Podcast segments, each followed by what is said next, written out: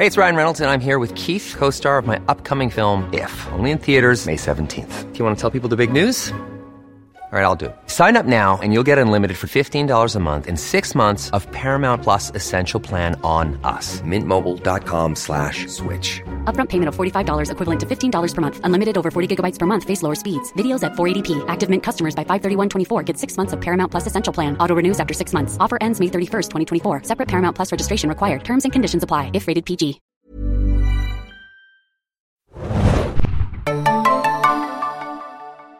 Ahoi, hoi, liebe Träumer und Serienjunkies da draußen. Wir sprechen heute im Serienjunkies Podcast über Sandman. Ich bin Adam und mit mir im Studio heute Hanna hier. Moin, moin.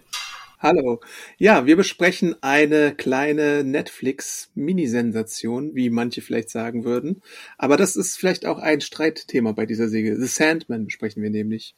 Äh, die Comic-Adaption im Original von Neil Gaiman und einer wahren Armee von Künstlern damals umgesetzt. Und äh, wir dachten, ich habe Hanna angefixt und gesagt, ey Hanna, wollen wir da nicht mal drüber sprechen? Und das haben wir jetzt dann doch mal äh, gemacht.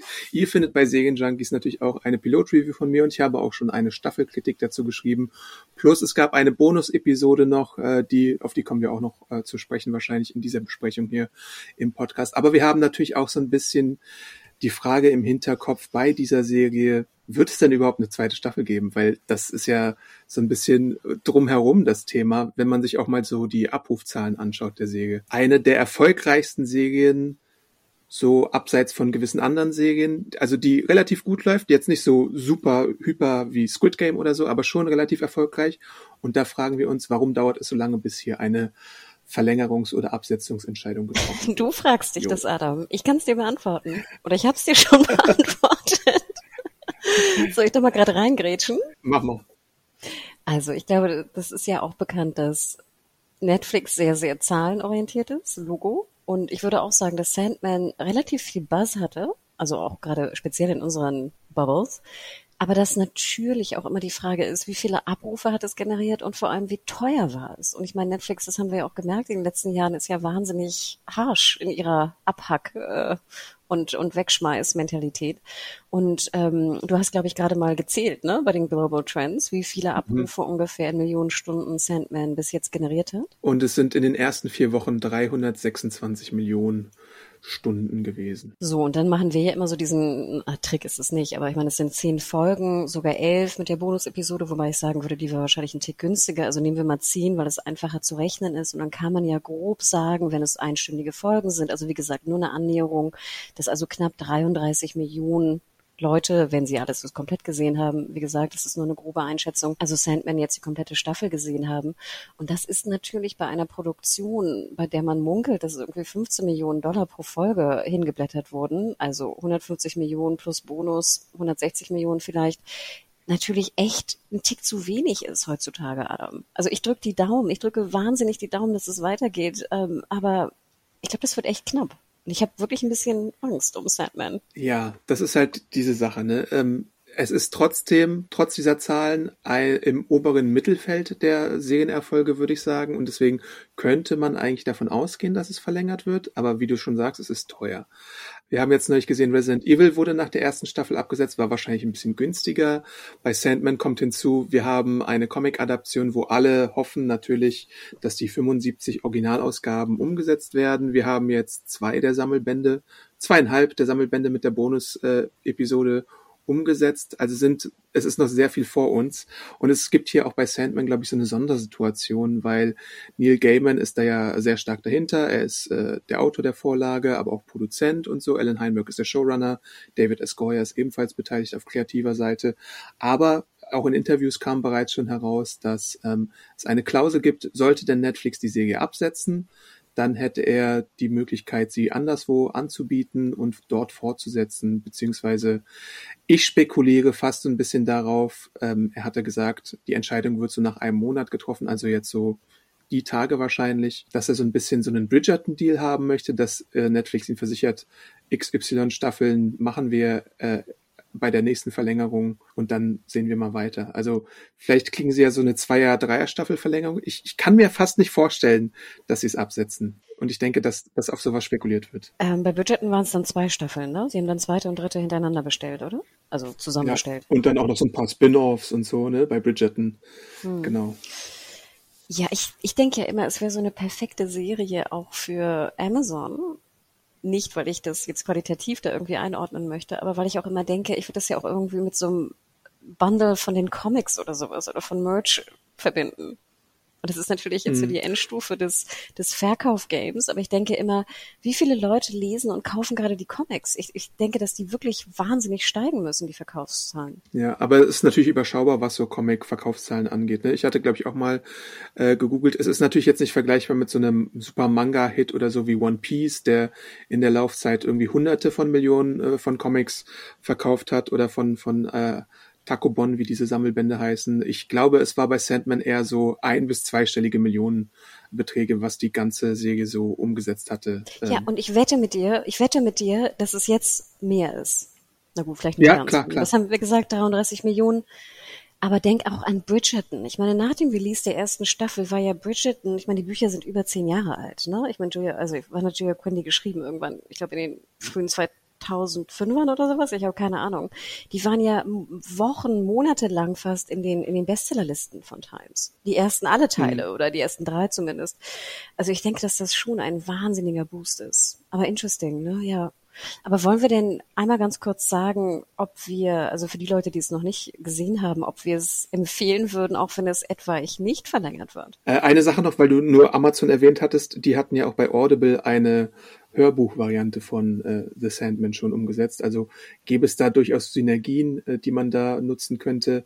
Äh, ich glaube, HBO Max hat es ursprünglich mal abgelehnt, beziehungsweise HBO, und dann wanderte das Ganze zu Netflix. Das, das ganze Ding hat ja eine ellenlange ähm, Entwicklungsgeschichte auch durchgemacht. Seit 1989 äh, lief der Comic dann bis in die 90er und Neil Gaiman hat halt wie er auch in diversen Interviews schon gesagt hat, immer wieder verhindert, dass eine schlechte Version umgesetzt wurde. Also es sollte eine Filmversion mit Joseph Gordon-Levitt geben, den man ja aus Brick oder Hinter Mond gleich äh, links und The Dark Knight Rises kennt. Äh, Eric Kripke hat, der Boys Showrunner und Supernatural Erfinder, hat neulich äh, das Protokoll gegeben, dass er mal eine Network-Variante hätte machen sollen, aber das hätte dann sprachliche Limitierungen gehabt und so. Und da gibt's noch so zahlreiche Beispiele äh, von anderen nicht äh, erschienenen Adaptionen. Und jetzt hat halt Netflix diese Version auf die Beine gestellt, die ich als Comic-Kenner würde sagen, ist eine der bestmöglichen Annäherungen an die Comic-Vorlage, die man sich da so vorstellen kann, was Sprache angeht, was Bilder angeht, was Genauigkeit der Umsetzung angeht äh, und so weiter und so fort. Und ich finde, es ist ja schon ein Wunder, dass wir Sandman überhaupt haben. Also dass Netflix, ja. so wie wir es kennen, das Ding bestellt hat, da 150 plus Millionen äh, Dollar reingebuttert hat. Ich finde, es ist sehr ungewöhnlich, dass wir diese Serie jetzt bekommen haben bei Netflix. Die haben natürlich auch schon äh, andere äh, DC Vertigo Comic Adaptionen im Angebot gehabt. Sie hatten ja Sweet Tooth, was glaube ich ein bisschen günstiger war, aber auch so in eine ähnliche äh, Richtung schlägt. Sie hatten natürlich Lucifer übernommen, dann von äh, Fox nachdem es dort abgesetzt wurde und damit auch große Erfolge gefeiert. Lucifer in den Comics ist ja auch eigentlich der Lucifer, den wir aus der Lucifer-Serie kennen und im Sandman-Universum seinen Ursprung hatte, aber hier hat man sich jetzt für eine deutlichere Trennung äh, entschieden. Und äh, es passt schon irgendwo zu Netflix, weil ich glaube, Netflix hat immer so den Hunger nach dem nächsten großen Comic-Hit. Ich meine, sie hatten Lock and Key auch von einem anderen Verlag erfolgreich etabliert. Sie hatten The Umbrella Academy jetzt, wo die vierte Staffel bestätigt wurde und auch ein ziemlich großer Erfolg ist, muss man ja sagen. Also auf ungefähr einem gleichen Niveau wie The Sandman, vielleicht sogar noch ein bisschen drüber, weil man natürlich mit vier Staffeln schon Zeit hatte, ein bisschen Fans zu sammeln. Äh, aber es passt schon zu der, zu dem, was Netflix, glaube ich, gerne hätte. Ja, was sie gerne hätten, aber was das Geld angeht, genau wie du sagtest, budgetmäßig. Also ich denke, Umbrella Academy jetzt, ne, je älter die Serie wird, umso teurer wird sie auch logischerweise. Und ich glaube auch die erste Staffel war jetzt nicht so günstig.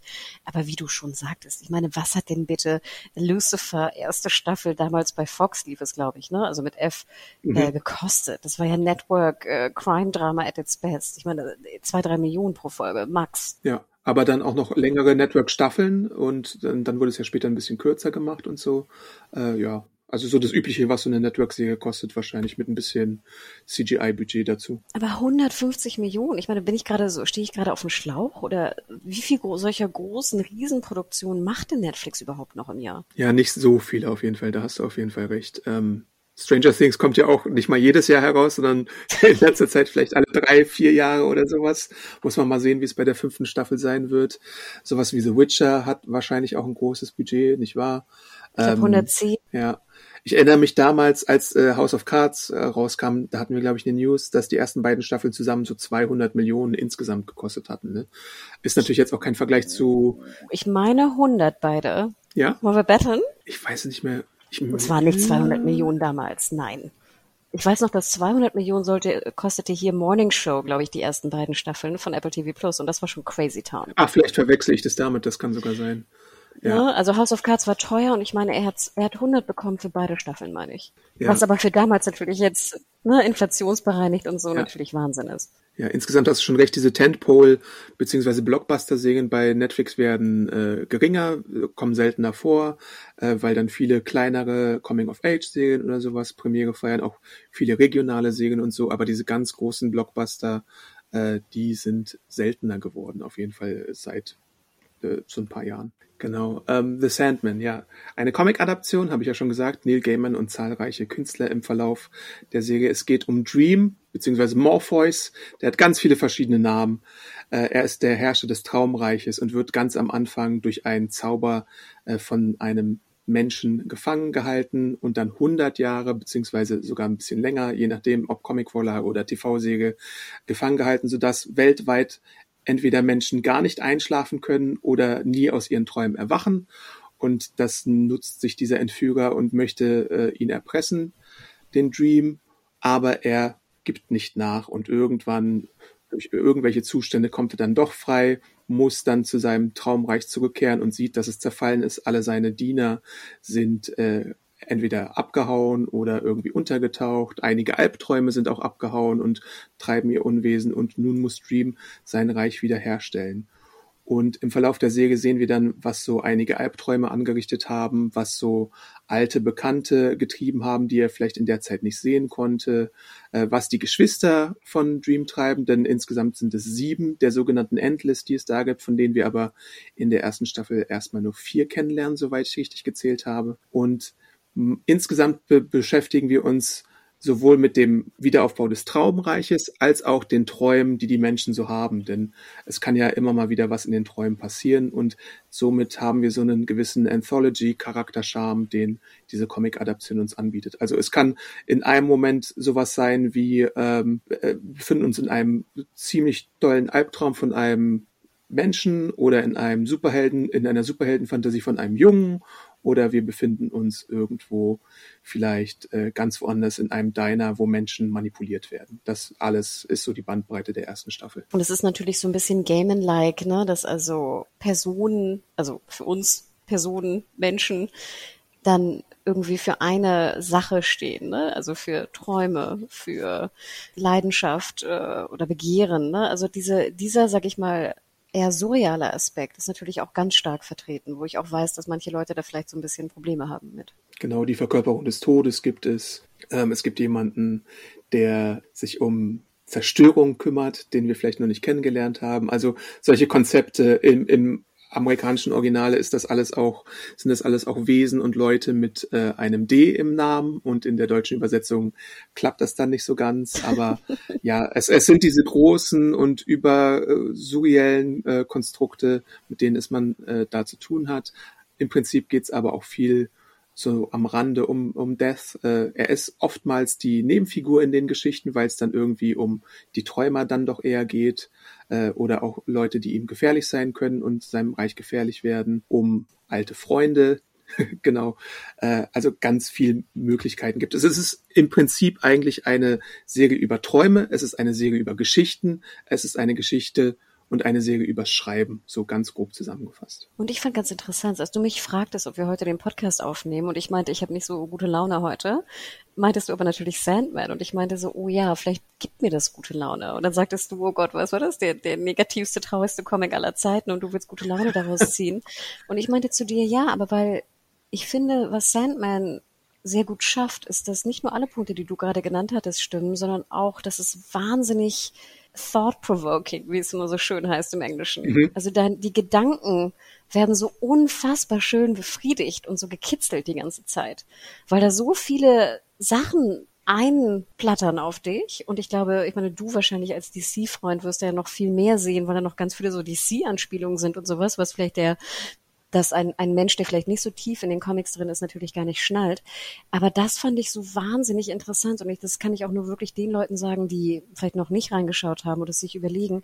Es kitzelt einen so wahnsinnig gedanklich und man denkt so interessante, schöne Gedanken danach. Und das finde ich einfach so toll, dass auch die Serie das schafft, was die Comics natürlich schaffen, aber was auch die Serie schafft. Es ist eine, äh, eine Comicreihe, die so in der, in den Goth-Höhepunkten der 80er, frühen, späten 80er, frühen 90er rausgekommen ist. Das sieht man ja an dem Design von Death zum Beispiel und so an der insgesamt der Ästhetik, der Zeichnung und sowas, was ja auch gewöhnungsbedürftig ist, wahrscheinlich für das ungeschulte Auge und so 30 Jahre später könnte auch ein Abturner für manche sein. Ich glaube, bei dir war es auch so ein bisschen der Fall. Aber insgesamt hast du schon recht. Es gibt viel Inspirierendes, was man aus dem Comic einfach herausziehen kann. Es gibt viel, positive und negative Ideen. Es gibt wirklich, also man kann sich, weiß ich nicht, alleine die sechste Folge, ähm, die nenne ich ja immer als Beispiel, da lernen wir auch seine Schwester Death kennen und die alleine in so einer halben Stunde destilliert, zeigt dir ja schon, dass du eine Verkörperung des Todesengels drin hast, die dir nicht so wie so der Sensenmann äh, gegenübertritt, sondern dich an die Hand nimmt, äh, mit inspirierenden Worten abholt und dir vermittelt, so, die Zeit ist jetzt vorbei. Es, es kommt auch manchmal überraschend, aber alles wird gut. Und so eine, so eine Interpretation vom Tod sieht man zum Beispiel selten. Und das ist so eine Sache, die Sandman auszeichnet und ähm, super inspirierend macht irgendwo. Ja, und ich finde es gerade sehr interessant mit der sechsten Episode, weil ich finde, und jetzt greife ich schon ein bisschen vor, aber ich finde, gerade im Zusammenspiel mit der fünften, die ich potenziell am interessantesten finde, ist es halt so ein wahnsinnig interessantes Spiel, weil du eigentlich eine, eine deiner Geschichte machst, die ja eigentlich irgendwie relativ positiv und normal und gewöhnlich geradezu wirkt. Und die wird komplett auf den Kopf ge gestellt und entwickelt sich eigentlich mehr in einen Horrorfilm, der aber auch sehr die Gedanken anregt, sozusagen aus dem, vielleicht aus, auf, den eigenes, auf das eigene Leben oder die eigene Gesellschaft. Und danach kommt dann die sechste Folge, die halt wirklich diesen, den Tod eigentlich zu etwas unfassbar faszinierend Schönem macht. Und das fand ich so toll, ja. dieses Zusammenspiel. Und das, das haben ja auch viele gesagt, du hast gefühlt zehn Genres, die da abgeklappert werden. Unterschiedliche Genres. Ähm, selbst in der sechsten Folge ist ja auch nochmal fast eine Teilung. Da ist nochmal ein ganz anderes Genre, der Zeitreise ja. aller, ich weiß nicht, Highlander irgendwie gefühlt da drin. Und ich glaube, das, genau wie du sagst, kann, finde ich, für manche Menschen sehr inspirierend sein und gedankenfördernd sein. Und für andere vielleicht eher ein bisschen abtörend, weil es halt nicht so eine stringente Geschichte ist, sondern halt ganz, ganz viele, in ganz, ganz vielen Genres mit ganz, ganz vielen Ansätzen von, von neuen Gedanken und Spiegelungen. Genau. Was, was mir mir halt so aufgefallen ist beim Gucken, und ich glaube, so geht's auch ein paar anderen Menschen, mit denen ich darüber gesprochen habe, äh, die erste Folge, die verlangt so ein bisschen, dass du Geduld hast, weil du halt sehr lange beobachtest, wie Dream eingesperrt ist und sehr passiv ist und was da, es etabliert aber schon so ein bisschen die Welt und die Konsequenzen, was passiert, wenn du halt wirklich, wenn du als Person, als Wesen eingesperrt worden wärst für eine so lange Zeit, was macht das mit dir emotional, was macht das mit deiner, äh, mit deiner äh, Stimmung, was macht das mit so einem mächtigen Wesen? Bist du danach angefressen mit der gesamten Menschheit? Sollst du danach angefressen sein, wenn du ein jahrhundertealtes Wesen bist oder wie alt auch immer du bist und äh, ist, ist, steht es dir zu, danach mit der Menschheit irgendwie wütend zu sein oder nicht? Und das wird halt immer äh, im Verlauf der Sache diskutiert, auch zwischen den einzelnen Geschwistern und so, weil die haben ja, wie du schon sagst, alle ziemlich große Macht und das versteht man vielleicht nur äh, schwierig. Und dann in der zweiten Episode sieht man so den Wiederaufbau, so ein bisschen von seinem Traumreich. Es wird ein bisschen Worldbuilding etabliert und ich finde, erst ab der dritten Folge, das muss man tatsächlich hier dazu sagen, wird es dann ein bisschen spannender, weil dann diese alleinstehenden Kapitel folgen. Und ich finde auch die Folgen drei bis sechs sind halt ziemlich herausragend. Hat jeder irgendwie so einen eigenen Geschmack für sich und so ein eigenes Genre. Und dann äh, ab der Folge sieben bis zehn hast du dann nochmal so einen kompletten Arc, der einen äh, ein Comic äh, adaptiert und dann nochmal was eigenes macht, dann siehst du dann auch, wie Sandman und Gaiman dann eine längere Geschichte adaptieren.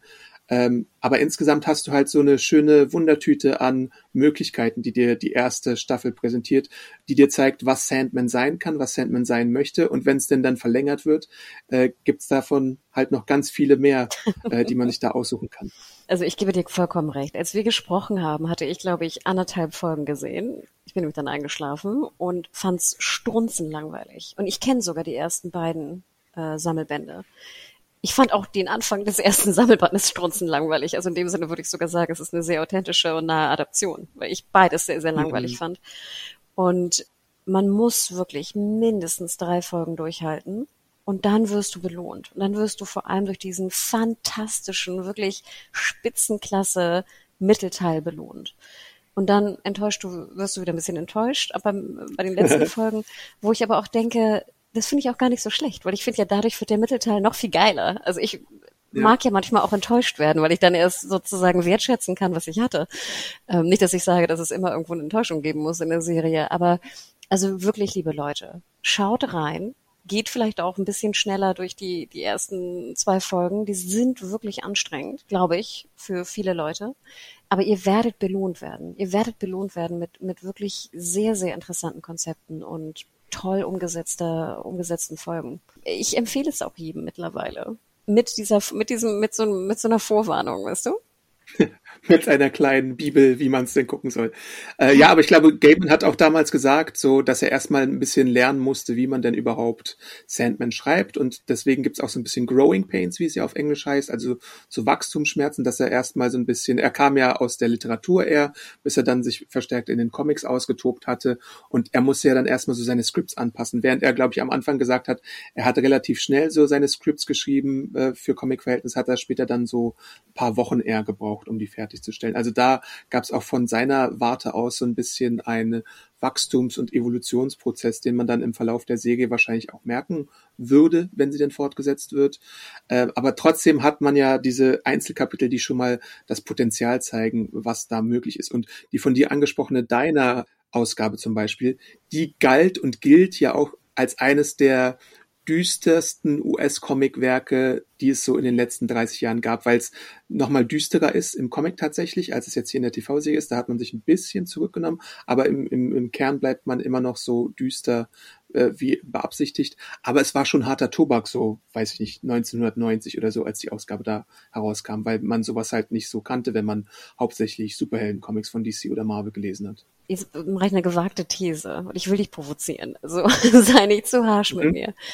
Aber hätte man nicht auch diesen eher langsameren Anfang, du sagtest, er musste noch lernen, nicht auch einen Tick abändern können jetzt für die Serie? Also ich dachte nämlich nachher, als ich dann durch war mit der Serie, dachte ich so, statt zehn Folgen hätte ich für diesen Plot sechs, maximal acht genommen. Und ich hatte die, hätte die ersten beiden Folgen komplett zusammenge, zusammengepackt. Ich hätte da wirklich, und du kennst mich, Adam, ich hätte da wirklich aufs Tempo gedrückt. Ich finde, das ist teilweise echt zu langsam. Ich hätte auch manche Sachen einfach weggelassen. Und ich weiß, das ist dann für Comic-Puristen oder auch Comic-Freunde immer sehr, sehr traurig, wenn was fehlt. Aber ich würde fast jetzt bisschen die Mario-Karte rausnehmen und hätte gesagt, es wäre doch ganz schön gewesen, etwas Neues auch zu sehen in der Umsetzung. Musst du dich immer so krass an die Vorlage halten. Und ich weiß, dass, glaube ich, du und viele andere Comic-Fans sehr dankbar sind, wie, wie close die Umsetzung jetzt am Comic ist.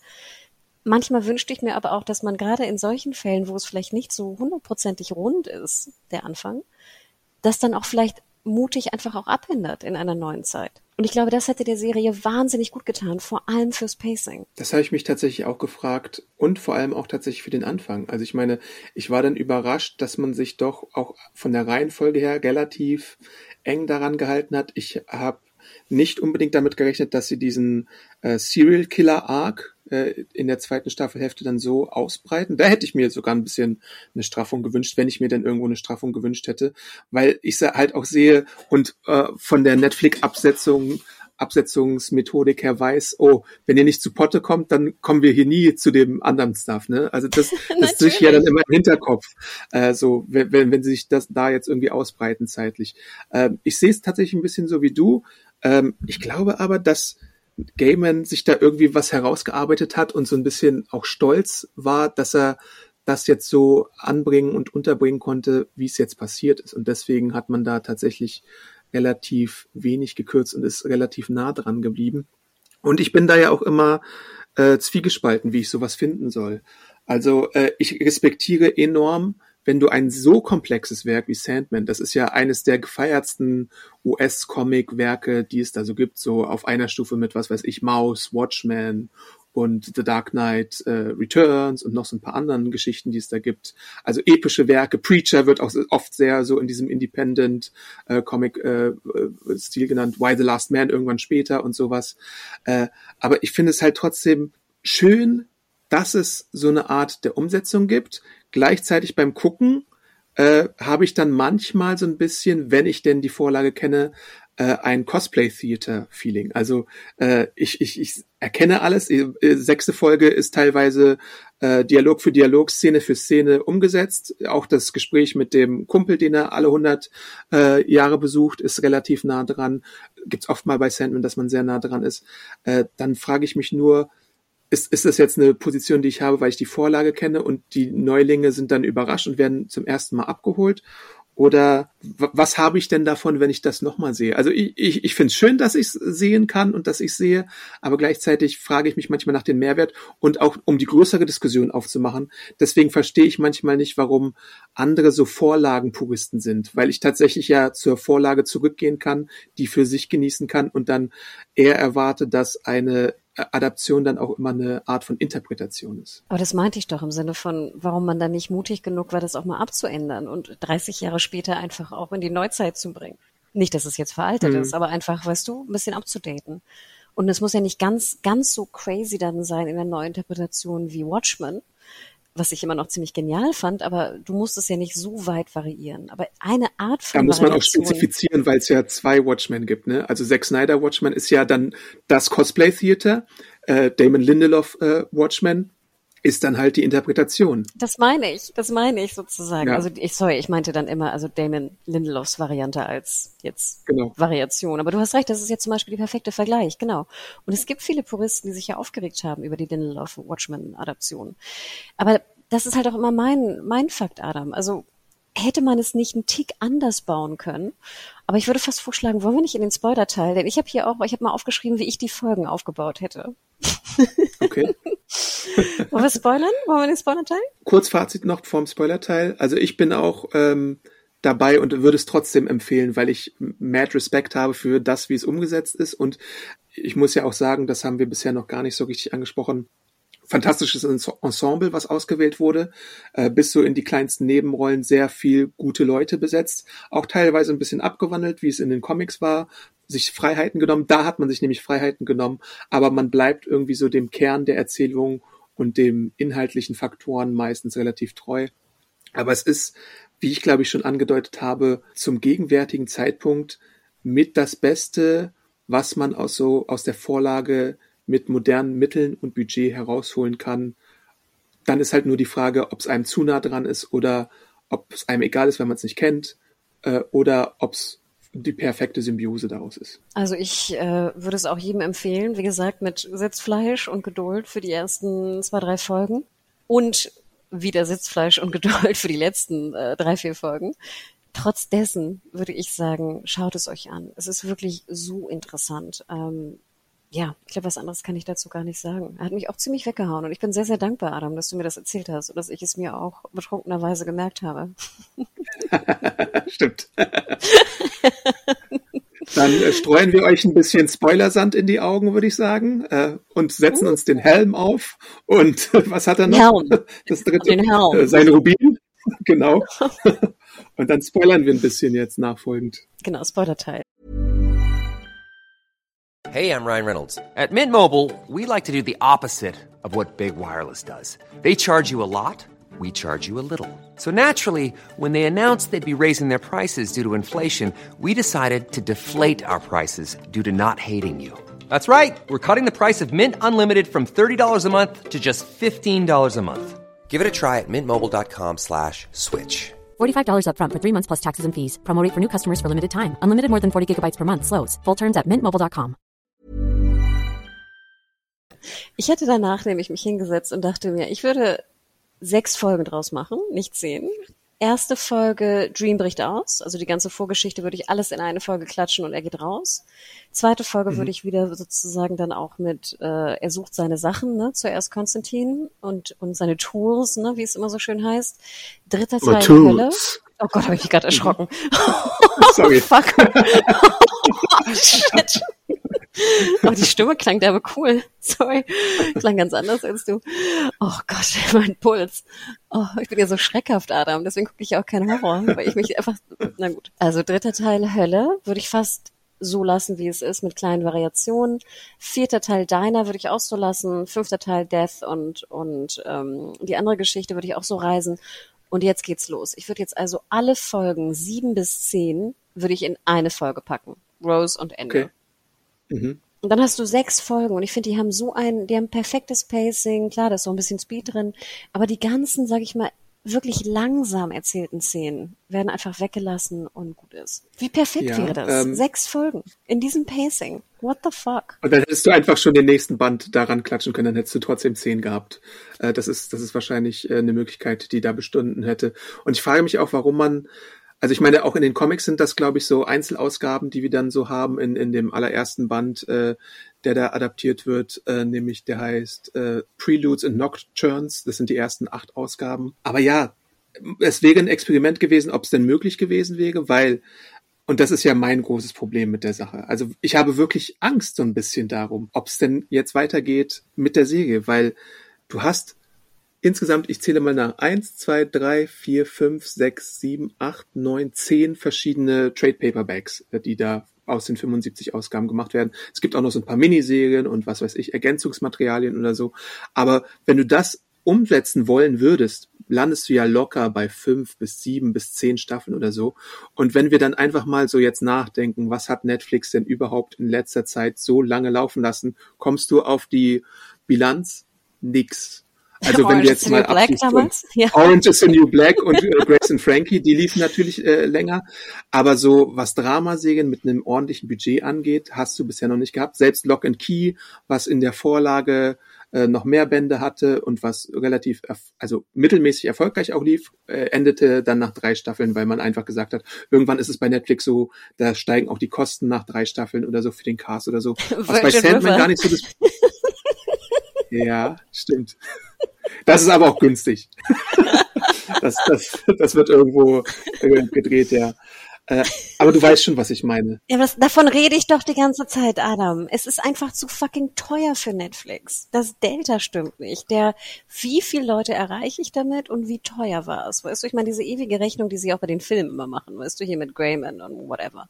Und deswegen mhm. denke ich auch, Adam, sie waren einfach ein Tick zu cocky. Hätten sie sechs Folgen draus gemacht, 15 Millionen each, 90 Millionen, was haben wir gesagt? 337 Stunden. Klar wären ein paar weniger gewesen, weil es nicht so lange wäre. Aber das Delta wäre so viel besser gewesen. Und ich verstehe auch nicht, Adam, ganz ehrlich, ich verstehe den Gedankengang da nicht. Warum machst du die letzten vier Folgen äh, über Rose und diese Geschichte? Wen interessiert ja. das? Ich weiß ja nicht, ob die im Comic irgendwie so abgefeiert wird, aber ich fand die wirklich strunzenöde teilweise. Klar, da waren auch ein paar Punkte drin, die ich mochte, aber was soll das, Adam? Warum verplemperst du da vier Folgen drauf? Es gibt da so ein paar Konsequenzen, die aus dem Handlungsstrang kommen. Also wir erfahren ja auch, dass äh, Rose quasi eine Enkelin von einem Endless ist, nämlich ich glaube Desire, wenn ich mich richtig erinnere, äh, über ihre Mutter. Und da wurde auch schon ein bisschen zusammengerafft, weil der, in dem Comic ist die Zeit, in der äh, Dream weggesperrt ist, ein bisschen kürzer tatsächlich. Es wird noch, es hat noch Konsequenzen. Ob man die sehen wird, ist halt dann auch die die Wette, äh, die Gaiman und Netflix und Co. dann irgendwann einlesen müssen. Äh, aber es wird, so wie das strukturiert ist, wird das alles nochmal nochmal zusammenkommen. Und es gibt ja dann auch noch ein Baby, was äh, gezeugt wurde, wenn du dich richtig erinnerst. Das wird auch nochmal wichtig werden. Also man legt da schon so ein paar Grundsteine für eine spätere Erzählung und deswegen ist man vielleicht auf kreativer Seite der Meinung, dass man das ein bisschen hätte ausbreiten müssen. Aber ich sehe da auch ein bisschen Kürzungspotenzial, wenn ich da irgendwo Kürzungspotenzial gesehen hätte, ja. Und du hättest ja, ich meine, diese Desire-Geschichte fand ich ja schon interessant, ne? Der, der goldene Mann, der sie dann da geschwängert hat, ne? Da dachte ich auch so, holy shit, mhm. okay, spannend. Ähm, aber diese ganze Jet-Geschichte und so, das hättest du alles abkürzen können und trotzdem, sage ich mal, die Plots, die du gerade angesprochen hast, trotzdem die Grundlage legen können für. Das war einfach zu gezogen, ja. Adam. Und es war ein bisschen cocky. Und dann oh, hat man halt so. wieder zwei Einzelgeschichten in der Bonus-Episode äh, schnell abgehandelt. Das, das, also die Serie kann's ja, dass sie kurz und knapp dann auch mal so ein paar Geschichten raushaut. halbe Stunde für eine Story äh, äh, ist ja möglich. Ja, ich, ich gebe zu, es war cocky, aber mal sehen. und verlängern es für, für bis zur fünften Staffel direkt. Also es wäre unheard of wahrscheinlich von Netflix-Seite aus, aber möglich ist es. Und sonst reibt sich irgendwie vielleicht Apple Plus irgendwann mal die Hände und sagt, ach, wir haben Geld, ihr habt, wir haben Zeit, wir machen zehn Staffeln äh, Sandman mit euch. Aber ich weiß nicht, ob da irgendwer die 600 Millionen noch reinballern wird für, gehen wir mal von vier bestellten Staffeln noch zusätzlich aus. Nein, dafür ist es, glaube ich, zu, dafür ist es zu cocky. Es tut mir leid. Und nicht erfolgreich genug. Also wie gesagt, das Delta stimmt nicht. Und es ist auch, ich habe das Gefühl, dass der Buzz, wie gesagt, bei uns in der Bubble ist er, glaube ich, ganz gut aber ich glaube, so im, im Mainstream ist er noch nicht angekommen. Leider. Ich habe jetzt gerade mal die Netflix Top 10 aller Zeiten aufgemacht, ja. Wir hatten ja eben vorgerechnet, ähm, wir sind bei 326 Millionen nach vier Wochen. Und ich lese nur mal so vor, was erfolgreicher TV Englisch ist, ja. Äh, Witcher Season 2 484 äh, Millionen Stunden. Ozark Season 4 491, 13 Reasons Why Season 2 496, Inventing Anna 511 Stunden, Witcher 1 541, Lucifer Season 5 596 Millionen, Stranger Things Staffel 3 582, Bridgerton 625, Bridgerton 2 656, Stranger Things 4 äh, eine Milliarden 352 Millionen und dann über allem hinweg steht äh, Squid Game international. Das war nach vier Wochen, korrekt? Genau, 28 Tage ist, ist, mhm. ist die Metrik. Äh, also wir sind noch gar nicht so weit entfernt von der Top 10, würde ich sagen. So könnte man noch in zwei, drei Wochen, na, vielleicht mhm. in sechs Wochen eher einholen.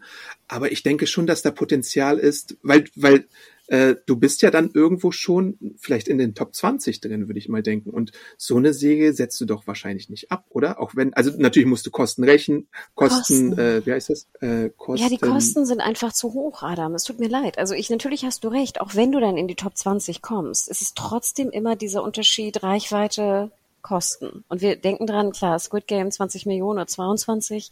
Ähm, auch im Budgeten war jetzt gar nicht so günstig, wenn ich mich recht erinnere. Aber die sind natürlich auch unter 100 Millionen. Und klar, und ich glaube, Witcher 1 war auch schon recht teuer, wo ich mich ja auch mal gefragt habe, wo das Geld eigentlich hingegangen ist. Aber ich glaube, so um die 100 Millionen war es auch. Und die zweite war dann wieder teurer. Aber nochmal, 160 Millionen ist halt schon ein ganz schöner Klopper. Und ich ja. wette, ich wette mit dir, Adam, sie hätten die, hätten sie die 400 geknackt nach vier Wochen, wäre es bestellt worden. Zumindest eine zweite oder zwei und drei oder so. Mit dem Hinweis, wahrscheinlich ist ein bisschen zusammen zu, zu stockern. Aber das ist, ich, ich finde es so schade, weil ich glaube wirklich, hätten sie diesen Rose-Teil hinten ein bisschen zusammengeklappt und vielleicht zwei Folgen eingespart, 30 Millionen, hätte es funktioniert. Aber hätte, hätte, ja, who knows. Sie haben aber auch so viel Selbstvertrauen, dass sie ja auch schon einiges angedeutet haben. Also sie haben die Rückkehr von Lucifer und den Battle von Lucifer mit äh, Dream an, angedeutet, mit dem Asmodel-Dämon, äh, der da in der Hölle vorgesprochen hat. Wir haben Desire gesehen, der mit dem anderen äh, Geschwisterchen äh, geplottet hat, um äh, sich mit Dream anzulegen. Also wir haben die Bonus-Episode wie aus dem Nichts gehabt. Also irgendeine Intention, das weitermachen zu wollen und irgendein Commitment von Netflix-Seite äh, stelle ich ja schon fest. Äh, es ist halt, ich, also ich weiß nicht, ob wir so weit gehen sollen zu wetten, aber ich würde schon sagen, dass mindestens eine zweite Staffel kommt. aber ich habe trotzdem Angst, weil ich, ich, ich glaube nicht, dass die ganze Geschichte fertig erzählt werden kann. Und Deswegen. das ist so ein bisschen die, die bitter, der bittere Beigeschmack. Ich weiß gar nicht, ob ich mir die zweite Staffel wünsche, wenn sie dann, weißt du, nach der dritten Ende machen und wir sind mittendrin. Ja. Und das ist halt das ganz große Problem, was Netflix insgesamt hat. Wenn du eine so gut laufende Serie hast wie Sandman, das ist ja objektiv gesehen eine gut laufende Serie, auch wenn es teuer ist und du dann das Signal sendest, nee, die setzen wir jetzt nicht fort, dann sendest du das Signal an die Leute, dass sie es gar nicht erst probieren sollen, eine äh, Serie bei Netflix anzufangen, was wir jetzt auch schon in gewissen Teilen der Netflix-Kundschaft und der, der Normalos haben, dass sie ja sagen, hm, dann warte ich mal ab, bis so drei, vier äh, Staffeln bestellt sind, weil sonst fange ich gar nicht erst an. Und da hast du ein ganz, ganz großes Problem, was Netflix halt mittlerweile hat äh, und sich erarbeitet hat, so diesen schlechten Ruf, wenn du denn auch sowas wie Resident Evil, was jetzt vielleicht nicht die beste Qualität Qualität hat, nach einer Staffel absetzt. Aber wenn du auch sowas Teures wie Jupiter's Legacy absetzt oder zahllose weitere Beispiele, unser Teenage Bounty Killers, was wir mochten, Everything Sucks, oh. was wir mochten, oh. äh, ganz viele andere Beispiele gibt's ja da, die man nennt. Und die waren billig, Adam. Die haben keine 20 Millionen genau. gekostet pro Staffel. Ja. Aber sag mal, Adam, ich fand ja schon hier sehr auffällig, dass sie theoretisch mit dem Ende enden könnten. Und das hat mich nämlich auch sehr gewundert. Gerade was du sagst, die Sire, die etwaigen anderen Geschwister, man hätte da ja noch sehr viel mehr Charaktere einbauen können, sehr viel mehr, mehr Grundlagen für andere Storylines liegen können, so dass eigentlich es ein sehr krasser Cliffhanger gewesen wäre am Ende. Und ich fand, mhm. jetzt war der Cliffhanger relativ klein. Ich würde sogar sagen, dass es gar nicht so sehr wehtun würde, wenn es nicht verlängert wird von der Cliffhanger. ja, sorry, aber du weißt, was ich meine, Adam. Du weißt, wo ich hin ja. oder du weißt, ich habe recht. Ja. Weißt du, der Cliffhanger-Schmerz wurde ganz, ganz ja. klein nur gesetzt, sodass ein mögliches Ende nicht so wehtut. Und das war schon leider sehr bezeichnend. Denn ich zum Beispiel dachte die ganze Zeit, ich hätte so gerne mehr von Desire gesehen. Mhm. Und das hätte man ja auch easy machen können, weil einfach die letzten vier Folgen mit Rose einfach so strunzenlangweilig waren. Aber sie haben es nicht getan. Es ist eigentlich ein relativ rundes Ende. Wobei ich vielleicht eine Lanze brechen muss für diese ganze Serial Convention Sache. Ich finde ja der Corinthian so als Bösewicht, der hat irgendwo Spaß gemacht. Ich habe auch schon von manchen gehört, ja, Overacting und so und er spielt wie Horatio Kane aus CSI Miami oder sowas in der Richtung. Klar, geschenkt. Aber alleine dieses Wortspiel irgendwo so als als Comic-Liebhaber finde ich das ja witzig mit Serial Killer und äh, mm. die doppelte Bedeutung von wegen äh, das, das lässt sich halt nicht so einfach übersetzen ins Deutsche, aber es ist halt schon irgendwo ein super cleveres Wortspiel und dann was da so gezeigt wird und insgesamt es ist es ist immer so ein bisschen so es ist krass für vor 30 Jahren. Und ich frage mich manchmal, wäre es, ist es heute immer noch krass? Wird es heute immer noch so krass rezipiert, wie es jetzt tabumäßig vor 30 Jahren war? Weil das ist ja die Versammlung der Schlimmsten, der schlimmen Serienkiller, die irgendwelche Kings haben oder Fetische oder was weiß ich, Motive, die wir da sehen. Und inspiriert wird das alles durch The Corinthian und sowas. Also alles ziemlich faszinierend, so auch im, im Sinne von unsere Faszination mit True Crime. Und irgendwo ist das auch äh, tatsächlich, habe ich öfter mal schon gehört, ein eine, äh, ein Kommentar auf die Fandom Geschichte, also wie sich denn ein Fandom entwickelt und wie sich, wie es sich zum schlimmsten Aspekt des Fandoms entwickeln kann. Also da sind schon faszinierende Ideen drin und deswegen würde ich es jetzt gar nicht so sehr abschreiben. Also natürlich hast du recht, mach zwei Folgen draus, mach eine Folge draus und dann widme dich irgendwie anderen Sachen. Aber prinzipiell stecken auch da gute Ideen drin, würde ich sagen. Allem stecken gute Ideen. Also ich denke, wer die elfte Folge gesehen hat, weiß ja auch, dass da noch zehn Millionen tausend andere gute Ideen in diesem Kerl genau, stecken. Das ja. ist ja, das ist ja Diese ganze Geschichte und so, ja. Du äh, könntest ja. aber das, was er pitcht nachher, ne, sind ja, jede Idee könntest du aufschreiben und die ist besser als das meiste, was wir sehen. Also das ist ja, ich finde, das erschreckt geradezu. Aber wir beide mögen ja Conventions auch gerne. Und ich zum Beispiel liebe ja auch so Conventions in Hotels. Weil ich das immer ja. crazy finde, was da abgeht. Und ich muss auch ganz ehrlich sagen, ja. wenn ich privat in einem Hotel bin und da ist irgendwo eine Congen Convention oder eine Tagung, gehe ich immer luschern. Weil ich Tagungen einfach so interessant finde, wer da rumläuft, was die anhaben, was die verkaufen oder was die sich da anhören müssen.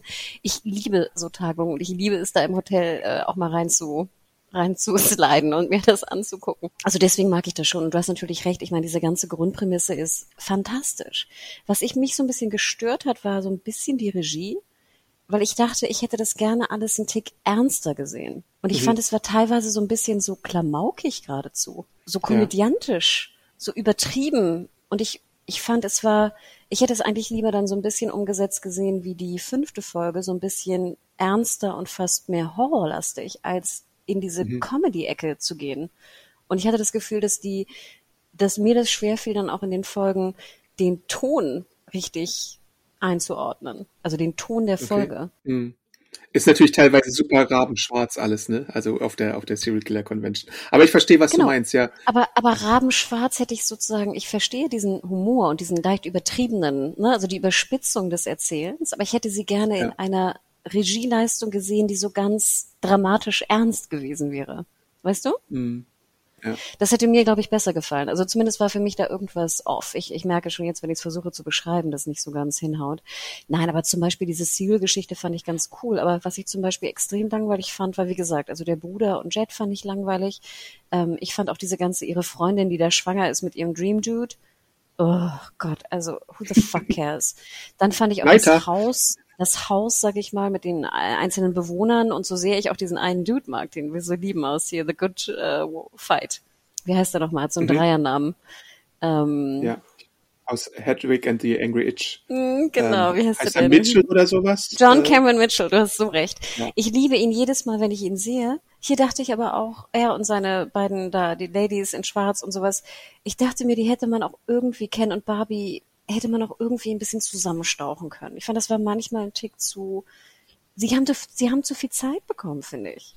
Bei Barbie ist es auch wieder so ein, so ein, so ein Fall, wo es dann später noch einen Arc äh, rund um Barbie gibt. Also die, die, die, äh, man merkt vielleicht noch nicht jetzt so, also äh, dass einige Grundsteine gelegt werden und ich weiß auch nicht, wie du das einem, wie du das dem Publikum besser äh, andeuten kannst oder vermitteln kannst, dass hier ja vielleicht noch was fehlt. Aber eigentlich ist es dann auch eine, eine Leistung an sich, dass das Publikum dann auch Spaß genug hat, um nicht auf den Payoff später zu warten. Und das, das verstehe ich dann halt so. Dass, äh, also ich meine, da haben wir halt so die Rolle zwischen, ich kenne die Vorlage und ich kenne die Vorlage nicht. Und das ist dann manchmal, kann ein Problem sein.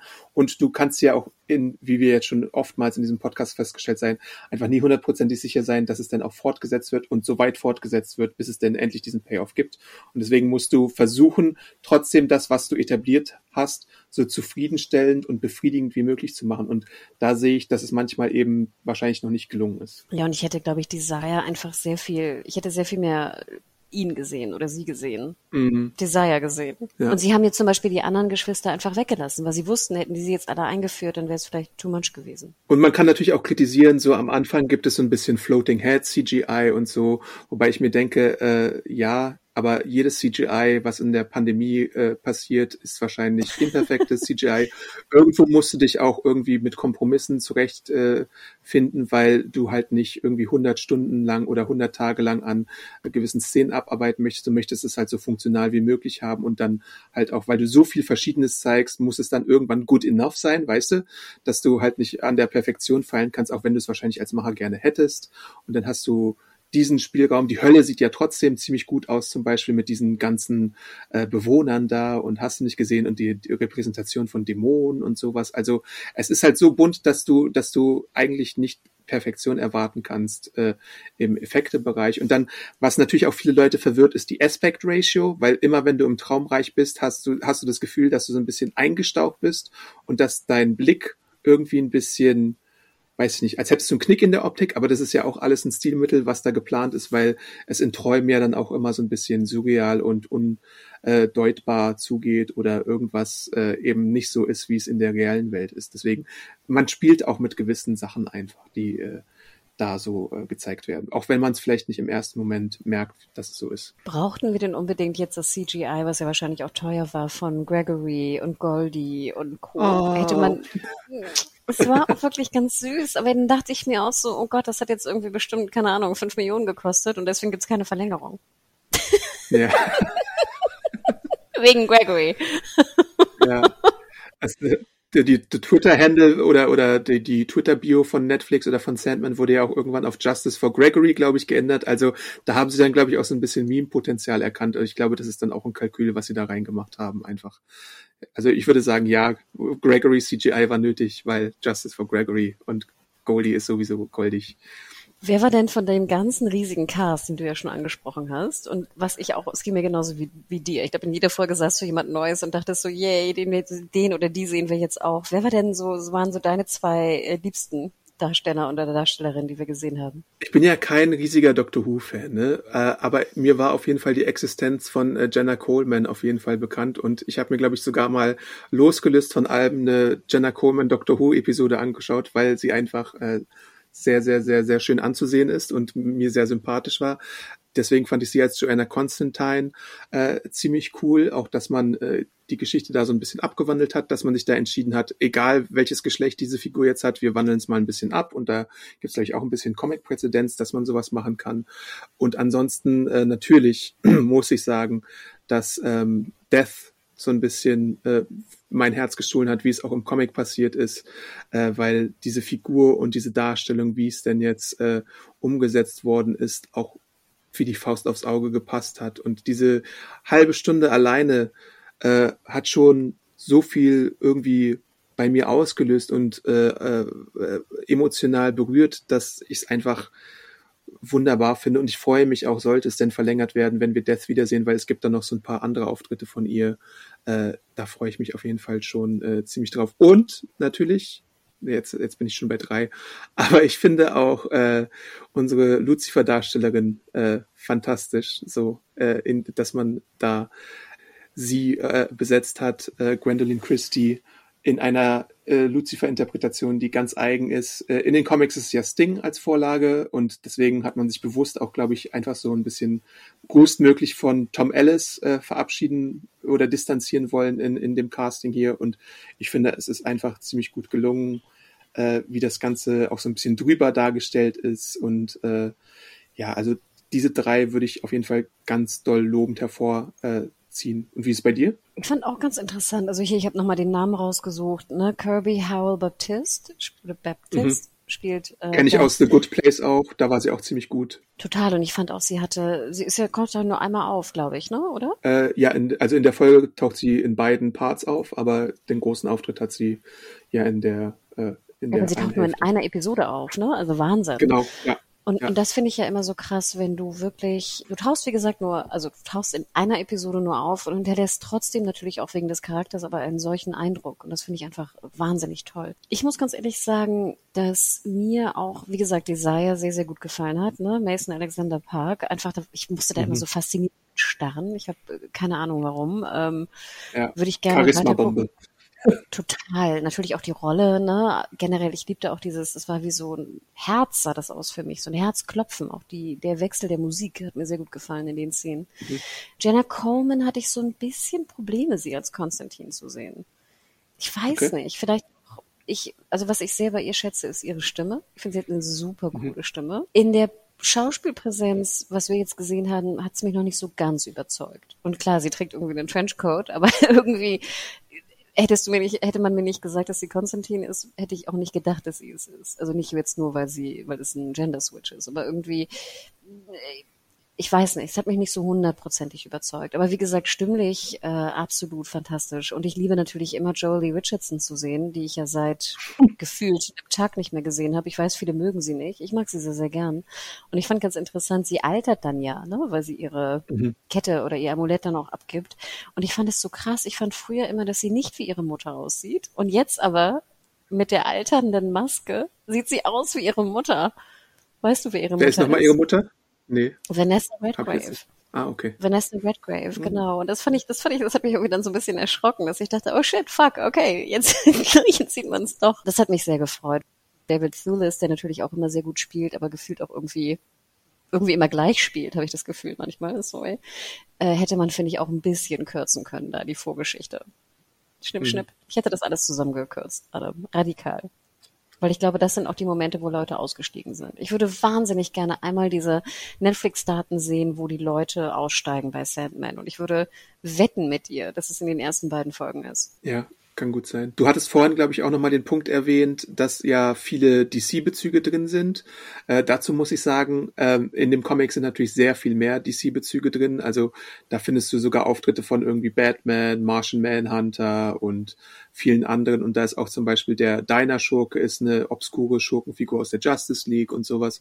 Und hier hat man halt sehr viel reduziert in der, äh, in der Jet-Storyline äh, rund um die Albträume und so gibt es da noch so ein paar Anspielungen auf so ein paar DC-Schurken und so. Aber insgesamt ist man dann doch äh, oder geht man dann doch mehr einen eigenständigen äh, Weg. Auch so eine Figur wie Leiter und so, die hat äh, in den Comics dann noch ein paar äh, Hintergründe von DC und so. Aber prinzipiell muss man jetzt nicht irgendwie fundamentales Comicwissen haben, um das hier anschauen zu können oder so. Es würde auch also man muss ja nicht mal das Comic gelesen haben, würde ich äh, sagen, äh, wenn, wenn man denn einsteigen möchte. Wenn man, wenn man dann aber interessiert ist und an der äh, Säge Freude gefunden hat, dann kann man auch einfach die Sandman Comics sich schnappen und dann das so als Begleiterscheinung quasi dazu lesen und dann wird man sehr viele Parallelen finden. Wobei auch einige Veränderungen tatsächlich halt vorgenommen wurden. Ein paar Modernisierungen, ein paar Verkürzungen, ein paar Zusammenfassungen und sowas. Also es gibt da schon so ein paar Veränderungen auf jeden Fall zwischen Comic und TV-Serie.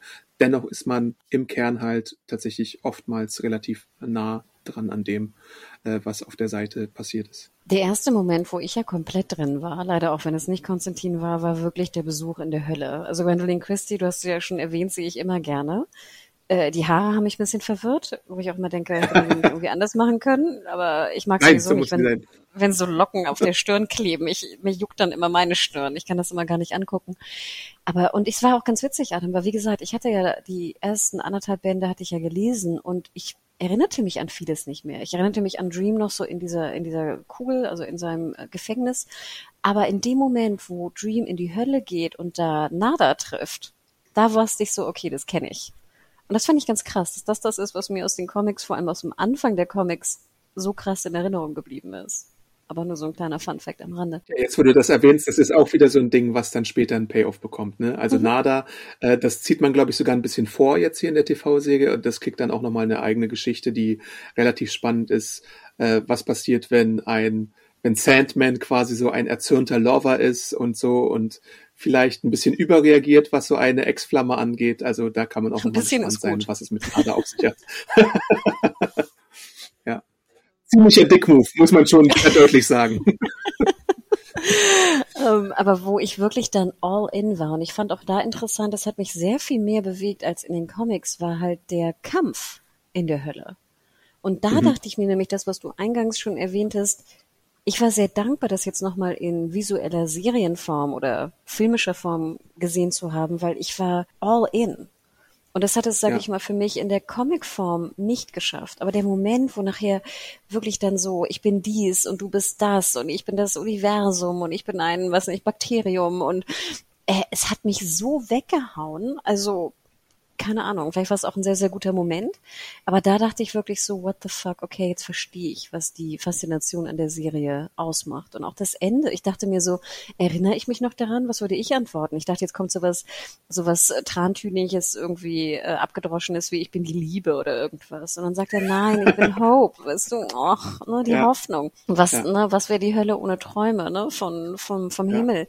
Es war wirklich, ich krieg Gänsehaut, wenn ich drüber nachdenke, was ich da empfunden habe beim Schauen anschauen, obwohl ich, wie gesagt, die Comicvorlage in, also diese Szene kenne. Und das, das war, deswegen hat mich das, sag ich mal, mehr bewegt als die Konstantin-Episode. Und dann war ich sozusagen für Folge 5, dachte ich so, okay, jetzt geht's, jetzt kann's losgehen. Und ich verstehe dich. Ich verstehe, was du sagtest. Man könnte fast meinen, dass Neil Gaiman ein ziemlich guter Autor wäre, äh, wenn man das sich anschaut oder diverse Momente. Äh, aber ja, äh, es gibt halt auch, ich hatte so ein bisschen auch den Eindruck, dass The Sandman insgesamt auch vielleicht schon als Comic ein ziemlich großer Vorreiter war von Black Mirror einfach, so was so Konzepte angeht. Jetzt natürlich verlegt ins Traumreich oder ins Reich der Literatur und sonst irgendwas, weil wir haben ja später auch so Shakespeare-Momente in der Comicvorlage und so. Aber diese Diner-Episode, die wir auch schon lobend erwähnt haben, die einen ziemlich düsteren, äh, ziemlich düstere Wendung nimmt und halt auch diese, äh, weiß ich nicht, das, das Treffen mit seinem hundertjährigen Freund. Äh, alleine dieses Konzept finde ich ja zum Beispiel super faszinierend. Was, was ist, wenn jemand sagt, ich weigere mich zu sterben und ein mächtiges Wesen gibt dir diesen Grund und, aber wir, wir sagen, wir treffen uns alle hundert Jahre. Wie verändert sich die Welt in hundert Jahren?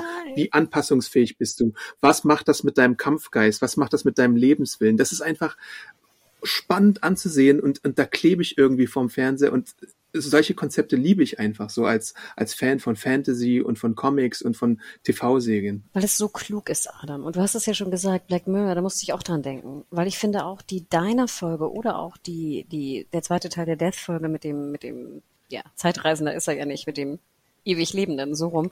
Es ist nämlich genau, was du sagst. Du nimmst eine Prämisse, die ist wahnsinnig klug und dann baust du eine wahnsinnig gute Story drumherum. Und was ich ganz, ganz wichtig finde, und ich habe immer das Gefühl, das haben wir manchmal in Deutschland noch nicht so ganz vergessen, du kannst mit einer Episode Charaktere ja. vorstellen, die ja eine eigene Agenda haben, die Sympathien haben oder auch nicht, die, ähm, wo man sich mit identifizieren kann. Und ich finde, es ist so krass, gerade in der Deiner-Folge, wo ja relativ viele Charaktere vorkommen. Wir haben ne, die Business Lady, wir haben die Kellnerin, wir haben den Dude, der sich vorstellt, den Vorstellungsgespräch tut, wir haben die, äh, die, die, die lesbische Freundin. Wir haben eigentlich vier, fünf fast Main-Charaktere und ich würde sagen, mit allen hatte ich nachher einen Zugang. Mit allen. Wie faszinierend ist das bitte? Und das ist wieder meine alte Frage. Wieso schafft Black Mirror das? Wieso schafft Sandman das? Und ich gucke teilweise mhm. drei Folgen einer deutschen Serie und ich will jetzt nicht die deutschen Serien so, so äh, angucken, auch von anderen Ländern, auch amerikanische Serien. Und ich fühle nichts, Adam. Und ich verbringe drei Stunden mit irgendwie zwei Charakteren und fühle nichts. Nichts, zero. Ich finde, eines der größten Komplimente, was du einer Serie in der Streaming-Ära heutzutage machen kannst, ist, äh, dass man sich an Einzelepisoden erinnert. Wir können darüber sprechen, was in Folge eins bis äh, 6 passiert ist und genau benennen, was da passiert ist, welche Charaktere und Situationen aufgetreten ist. Und nennen wir mal, weiß nicht, fünf andere Serien, wo du das in den letzten fünf Jahren machen konntest. Und das alleine ist, glaube ich, schon ein Einschaltgrund für Sandman und warum man sich das ganze Ding mal geben sollte, weil es irgendwie hängen bleibt und bei anderen Serien ist das in letzter Zeit leider selten der Fall geworden. Wobei es natürlich hier auch sehr einfach fällt, weil halt immer so ein bisschen andere Konzepte, ne, andere Genres mhm. bedient mhm. werden und die Folgen sehr leicht mhm. auseinanderzuhalten sind und wir jetzt nicht eine seriell, krass seriell erzählte Struktur haben. Aber ich muss sagen, ich finde, wo es auch noch relativ gut ging, war Station 11. Sorry, ich erwähne jetzt in jedem Podcast Station 11. Und wo ich finde, aber du hast recht, es ist schon lange, lange her, wo ich noch mich sehr gut an die Titel der Folgen erinnere, war hier bei auch Lindelof natürlich ähm, Leftovers Guest. Mhm, ja. Ne? Also das sind, aber du hast recht, es ist once in a year, ne? Mache ich mir die Mühe, ja. mir die Folgennamen wirklich zu merken. Ähm, und aber ja, es ist einfach hier auch easy, weil er, wie gesagt, alles so unterschiedlich ist. Aber nein, du, ja, wenn das, wenn das aus, ja, du hast recht, es reicht aus. Ja, wir können aufhören, du hast recht. Reicht das auch für eine zweite Staffel, Adam? ich hoffe doch. Also bei unserem Timing ist es ja meistens so, dass wir dann so einen Podcast aufnehmen und was diskutieren und dann irgendwie so ein, zwei Tage später kommt dann endlich die Entscheidung. Also ich als ewiger Optimist hoffe, dass jetzt so in den nächsten äh, in den nächsten sieben Tagen eine Entscheidung getroffen wird äh, über eine zweite Staffel, wahrscheinlich auch über mehrere Staffeln hoffe ich doch mal. Und sonst freut sich vielleicht irgendein anderer Streaming-Anbieter darüber. Also ich, ich, ordne mal kurz ein. Heute ist der 31. August, Mittwoch, und es ist 14.52 Uhr jetzt in diesem Moment. Ich finde es ganz interessant. Ich, ich frage mich auch die ganze Zeit, würde ich dagegen wetten, ne? Weil ich will es ja eigentlich. Mhm. Trotzdem rattern mhm. bei mir immer diese 160 Millionen im Kopf. Und ich denke immer, nein, es lohnt sich heutzutage. Nicht für Netflix und nicht für andere Streamer weißt du, die, die Rechnung geht leider nicht mehr auf. Und das ist so ein bisschen schade. Würden wir jetzt nicht in 2022 uns befinden, sondern noch sozusagen im, im Boom, wo jeder Geld wie Heu hatte und es irgendwie äh, egal war, was damit getrieben wurde, sprich 2019, Anfang 2020, glaube ich, hätten sie die Bestellung bekommen. Aber es sind irgendwie andere Streaming-Zeiten momentan.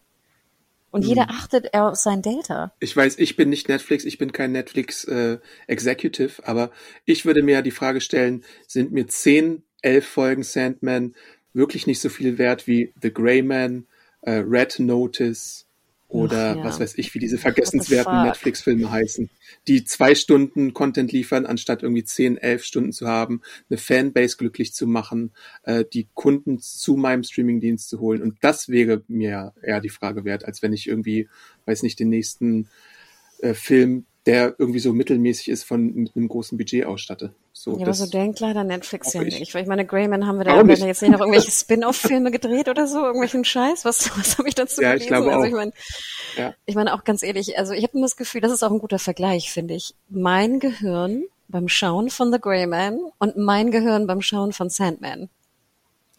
Also ich der glaub, Affe, der sich laust und ja, wirklich. Und ich sage, und dann zum Hochleistungsrechencenter. genau, ich sehe so, es gibt doch, wie heißt es nochmal denn, wo, wenn dein Gehirn so kontrolliert wird, weißt du, wo du so ein Ding auf den Kopf trägst, wo dann so alle deine Synopsen ja. da irgendwie so rot leuchten oder sowas, wenn da irgendwas abgeht. Und ich würde sagen, also bei Sandman Folge 4, 5, 6, ne, was da so alles glüht und, und für Verbindungen gestellt werden und mein, mein eigenes sozusagen meine eigenen Gedanken, meine eigenen Erinnerungen, was da alles zusammengebaut wird.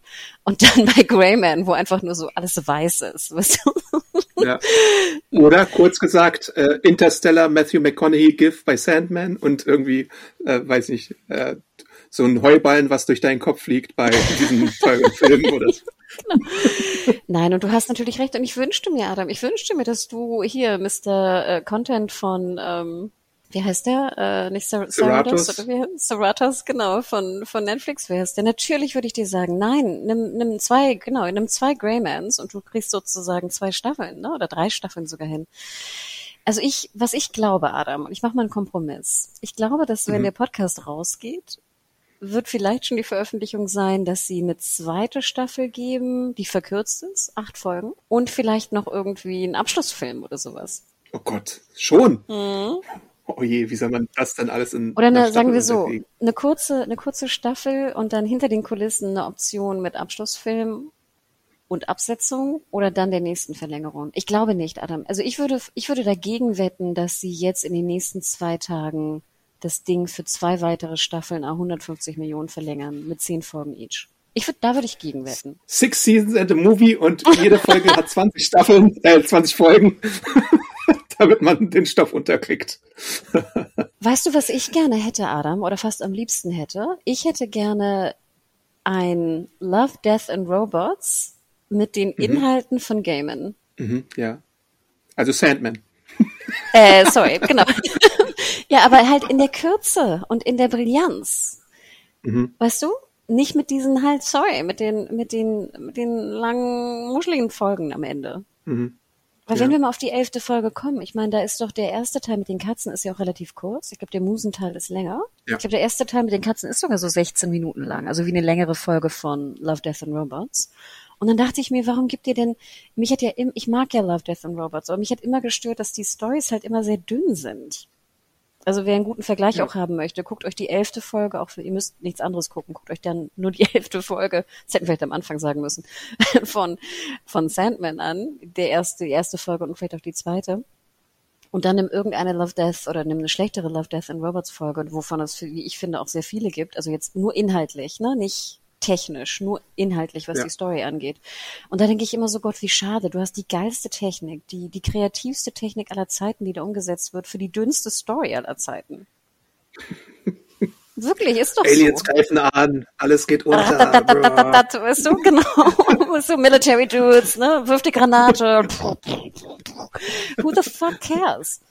Und stell mal vor, du hättest da, weißt du, ich meine, Love, Death and Robots, das Budget ist ja auch nicht klein, weißt du? Ja, das stimmt. Ach, es ist schon ein bisschen traurig, Adam. Ich habe frohe Hoffnung, aber die, die Erfahrung lehrt mich auch, dass ich die so ein bisschen in Zaum halten muss, weil es ja immer irgendwie die Netflix-Axt geben kann, die dann sagt, haha, nein, not today. Ja, ich weiß nicht, ob jetzt Hope, ne, alles besiegt. I don't know. Netflix Hope, glaube ich, ist ein schwerer Kampfeinsatz. also, ja, wir werden sehen. Hm. Ja. Wie viele Sterne hast du denn für die Staffel gegeben eigentlich? Weil ich glaube, fünf waren es nicht. Ich habe viereinhalb gegeben. Okay. äh, weil der Respekt ist schon ziemlich groß. Äh, ich habe ja gesagt, es ist so nah dran, wie es technisch einfach und inhaltlich und von den Worten her, von, von der Lyrik her äh, sein kann. Es gibt natürlich so ein paar kleine Schwächen. Äh, CGI ist manchmal eben nicht perfekt oder irgendwie Ausstattung oder sonst irgendwas.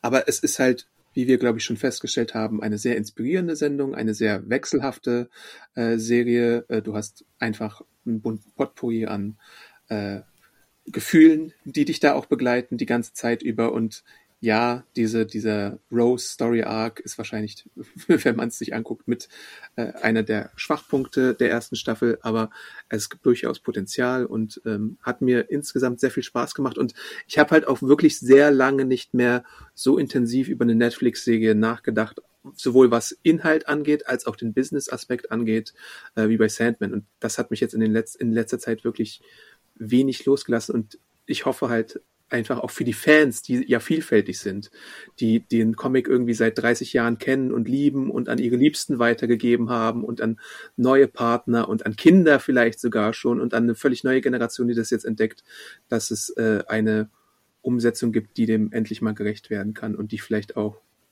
was ja sehr unwahrscheinlich ist, die ganze Geschichte erzählen kann. Ja, und da frage ich mich manchmal, ich glaube auch, dass der Backlash, wenn sie es absetzen, gar nicht so groß wäre. Mhm, ja. Weißt du, was ich meine? Weil die Fans einfach zu lieb sind. Wir etablieren jetzt schon einfach mal, dass äh, Sandsäcke an Netflix äh, geschickt werden, präventiv. Äh, und dann werden wir mal sehen, was daraus wird. my sand, my sand. Mm. Aber du weißt, was ich meine, weißt du? Ich glaube, also ich, ich kann verstehen alles, was du sagst. Weiterhin würde ich immer noch mich fragen, ist das wirklich gut, wenn man so dicht an der Vorlage ist? Das, was du ja auch schon sagtest, mhm. im Sinne von, warum sollte man es eigentlich nicht gucken, ne? wenn man noch mehr und tiefer reingehen kann durch die Comics.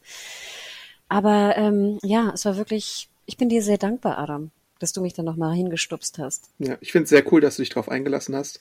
Das ist ja auch immer so ein bisschen die Hoffnung, äh, dass, dass man andere irgendwie vielleicht auch mit der Sandman-Liebe ein bisschen infizieren kann. Und ich glaube, das ist halt auch schon seit Generationen passiert. Und irgendwo ist es auch schön, weil, weil man ja dann doch seine Unterhaltung daraus gezogen hat und äh, äh, mehr möchte wahrscheinlich. Ähm, ja, ist cool.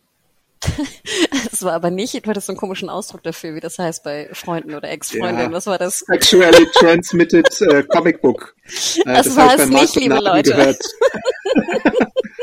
äh, weiß nicht, ob Mark Bernarden von Fatman Beyond das etabliert hat, aber der hat diesen Begriff äh, benutzt in dem Podcast, weil es halt oftmals wirklich in den 90ern in, im, in der US-Comic-Szene ist. Es war ja ein Comic mit einer relativ kleinen Auflage auch so äh, für damalige Verhältnisse, im, im, so im Gegensatz zu X-Men oder Avengers oder Batman oder sonst irgendwas. Und da hat sich halt viel über Mundpropaganda und über das Teilen und über der eine hat den äh, Paperback oder irgendwie die Einzelhefte besorgt und dann an seine Freundin vermacht, dann haben sich die Wege getrennt der Partnerschaft und dann hat die Freundin dem neuen Freund das Comic gezeigt und dann hat sich das so rumgesprochen wie so ein Lauffeuer und das war so ein bisschen das Sandman-Phänomen, was man da beobachten konnte wohl. Ich glaube, ich werde doch, ich weiß nicht, ob ich Sandman noch mal weiterlesen werde, weil ich habe mal jetzt geschaut, wo ich drin stecke. Ich bin genau Hälfte zweiter Band. Mhm. Es ist aber, muss man dazu sagen, halt wirklich, wenn man aus modernen Augen ein 30-jähriges Comic-Material sieht oder lass es auch schon, lass es auch, weiß nicht.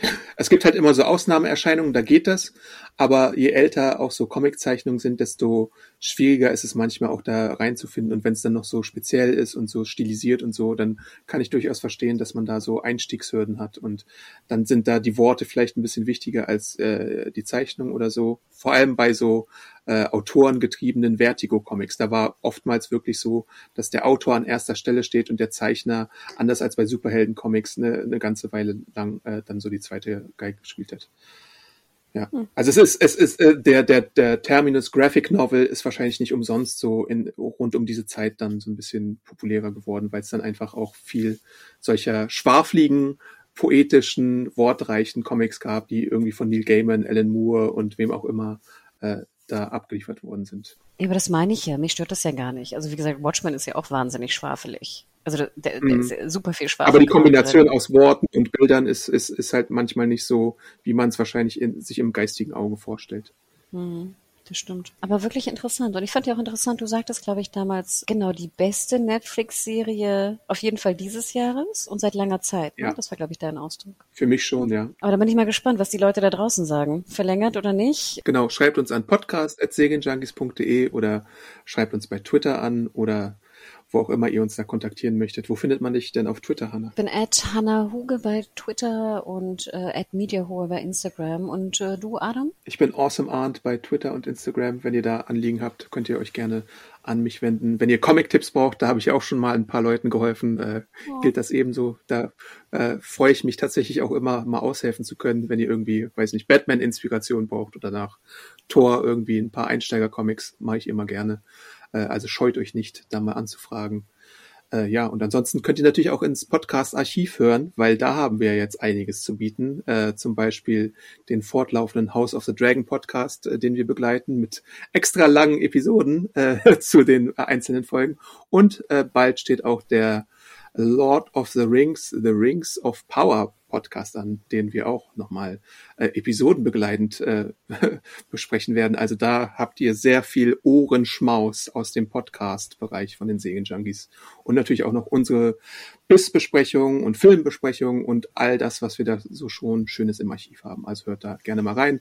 Sagt es euren Muttis, euren Freunden oder sagt es weiter, hinterlasst äh, Bewertungen bei Spotify oder Apple Podcasts oder wo immer es möglich ist. Das freut uns natürlich und hilft uns natürlich auch weiter, äh, schöne weitere Podcast-Folgen für euch aufzunehmen. Ja, die sollen auch mal, wie, was war das jetzt? Sexual Transmitted Podcast immer draus werden. genau. Sagt euren Significant Other Bescheid und da ist ein geiler Podcast, der könnte äh, euren Ohren einen Orgasm verzaubern oder so. Egal. Genau. Schickt eure Ex-Freundin mal einfach mal unaufgeforderten Podcast-Link. Hier, wird dir gefallen. Ja, und Adam, wir müssen mal überlegen, was wir im Oktober machen mit äh, einer Sch äh, Serie, die auch zuletzt wiederkommt. Oh, acht Folgen noch. Acht Folgen. Mhm. The Walking Dead. Ja. Auch übrigens etwas, wo mein Gehirn weiß ist. Oder negativ weiß, was auch immer das ist. Schwarz, I don't know. Sie hat einen negativen EQ. Das ist doch völlig unmöglich. Nein. also, da müssen wir auch noch mal schauen. Aber schön was mit dir. Jo. Nee, Adam, danke für den Tipp und ich bin gespannt, was ihr da draußen zu Sandman sagt. Genau, ich auch. Und wir hören uns dann demnächst wieder. Bis dann. Ciao. Ciao. Ciao, ciao.